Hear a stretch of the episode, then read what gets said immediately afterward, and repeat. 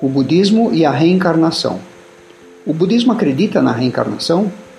O budismo não ensina a reencarnação. O budismo acredita no renascimento. Qual é a diferença entre reencarnação e renascimento? A reencarnação é a ideia da existência de um espírito separado do corpo. Com a morte do corpo, esse mesmo espírito reassume uma outra forma material e segue evoluindo. O renascimento, na concepção budista, não é a transmigração de um espírito, de uma identidade substancial, mas a continuidade de um processo, um fluxo do devir, no qual vidas sucessivas estão conectadas umas às outras através de causas e condições. Esse processo ou fluxo não ocorre apenas com a morte, mas está presente constantemente nas nossas vidas. Nós estamos em constante mudança, com cada momento nas nossas vidas surgindo na dependência do momento anterior, que deixou de existir. É um pouco parecido com a correnteza de um rio, a correnteza fluindo continuamente sem cessar. Não é possível entrar no mesmo rio duas vezes. Podemos ilustrar o renascimento com um símile.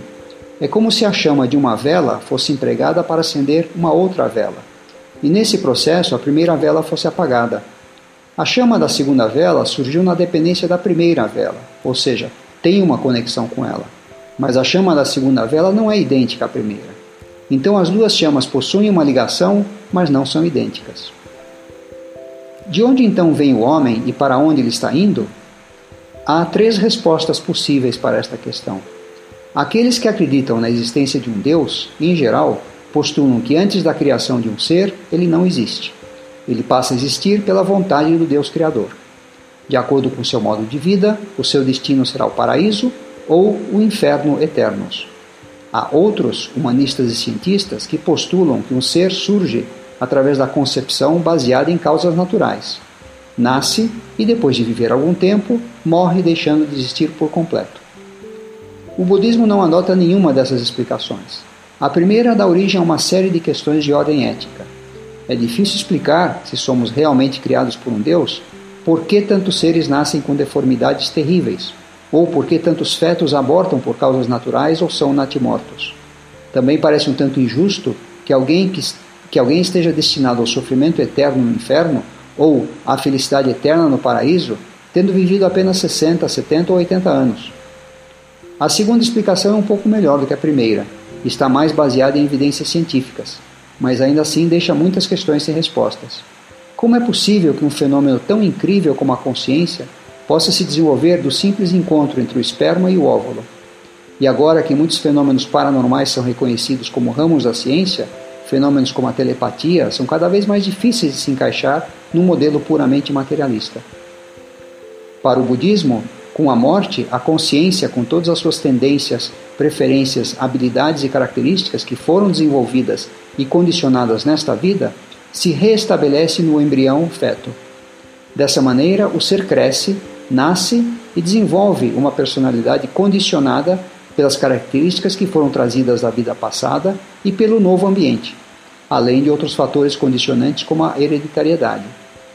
Essa personalidade está sujeita à mudança e será modificada através do esforço consciente por fatores condicionantes, tais como a educação, a influência dos pais e da sociedade e assim por diante. Outra vez, com a morte, essa consciência irá se reestabelecer num novo embrião feto. Esse processo de renascimento irá continuar até que as condições que o causarem persistirem. Quando essas condições deixarem de existir, ao invés de renascer, a consciência alcançará um estado que é chamado Nibbana. E esse é o objetivo último no budismo.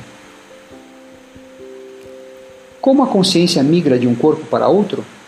Imagine as ondas de rádio. As ondas de rádio não são compostas de palavras ou notas musicais mas de energia em distintas frequências que são transmitidas através do espaço e atraídas e capturadas por um receptor, no qual se manifestam como palavras e música. Algo similar ocorre com a consciência. Ao morrer, a energia mental cruza o espaço e se une ao embrião feto para formar um novo ser. O embrião feto e a consciência se desenvolvem através de uma relação de mútua dependência e influência. Os seres humanos sempre renascem como seres humanos? Não. De acordo com o budismo, há vários planos de existência nos quais ocorre o renascimento. Alguns seres renascem no paraíso celestial, alguns no inferno e assim por diante. O paraíso celestial ou o inferno não são propriamente lugares, mas estados de existência onde a mente experimenta, respectivamente, principalmente prazer ou dor. A vida nesses planos, no entanto, é temporária, e depois disso haverá um novo renascimento que poderá muito bem ocorrer entre os seres humanos. Então, a principal diferença entre o plano humano e os outros planos é a qualidade da experiência mental. Qual o fator que decide onde um ser irá renascer? O fator mais importante que condiciona o renascimento é karma. Karma quer dizer ação baseada na intenção e se refere ao conjunto de ações com a mente, corpo e linguagem que constituem no seu conjunto a bagagem que carregamos conosco. Essas ações geram consequências, que são os frutos do karma. Os frutos do karma influenciam tanto a nossa experiência no mundo como o processo de renascimento por ocasião da morte. Mas o que exatamente é karma? Karma é uma palavra em sânscrito, que é kama em pali, que quer dizer ação baseada na intenção.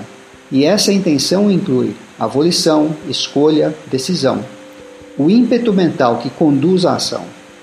A intenção é aquilo que incita e dirige todas as ações humanas, ambas criativas e destrutivas, e por isso é a essência de karma. Intenção no contexto budista tem um significado muito mais sutil do que o uso mais geral dessa palavra. Em geral, tendemos a usá-la quando queremos proporcionar um elo de ligação entre o pensamento interno e as suas ações externas resultantes. Por exemplo, podemos dizer: Eu não tinha intenção de fazer isso. Eu não tinha intenção de dizer isso. Ou ela fez isso de forma intencional. Mas, de acordo com os ensinamentos budistas, todas as ações e linguagem, todos os pensamentos, não importa quão fugazes sejam, e as respostas da mente às sensações recebidas através dos órgãos dos sentidos, contêm elementos de intenção.